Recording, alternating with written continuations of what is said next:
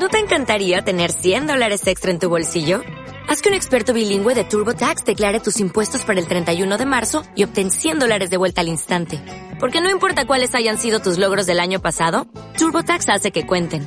Obtén 100 dólares de vuelta y tus impuestos con 100% de precisión. Solo con Intuit TurboTax.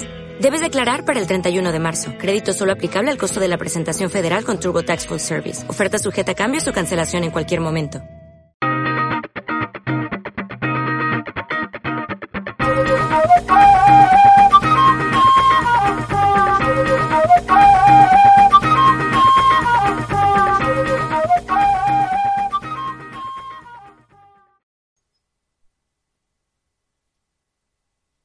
Buenos días, buenas tardes, buenas noches, o como quiera o cuando quiera que sea que se encuentren ustedes escuchando esto.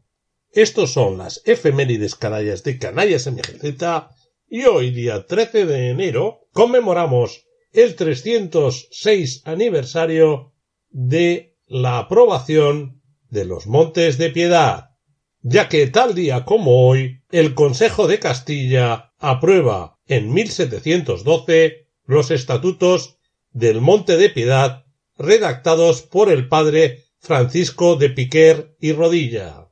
Estos montes de piedad serán el antecedente de algo que conocemos todos bastante. Pero bueno, ahora llegaremos a ello. Vamos paso a paso.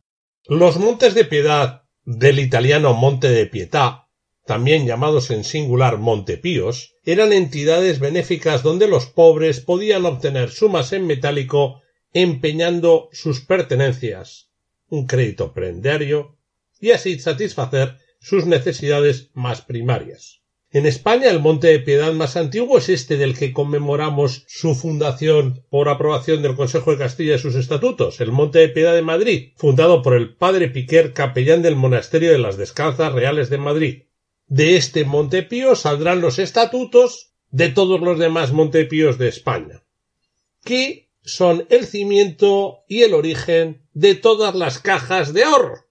A día de hoy todavía quedan montes de piedad. No todos, pero por lo menos catorce frente a los cincuenta, casi uno por provincia, que existían antes de nuestra crisis del 2007. Nacidos en el norte y centro de Italia en el siglo XV a iniciativa de los franciscanos como una forma de combatir la usura, los primeros montes de piedad fueron establecidos en la segunda mitad del siglo XV en Perusa, Savona, Mantua y Florencia. En esta época era normal que los prestamistas cobraran unos intereses un poco altos por los créditos, entre el 20 al 200%. Por ejemplo, los intereses para la producción de cerveza en Inglaterra eran del 500%. Poco interés. Con lo cual, aquí podía pedir prestado cuatro y el del tambor, porque estabas en manos de los usureros.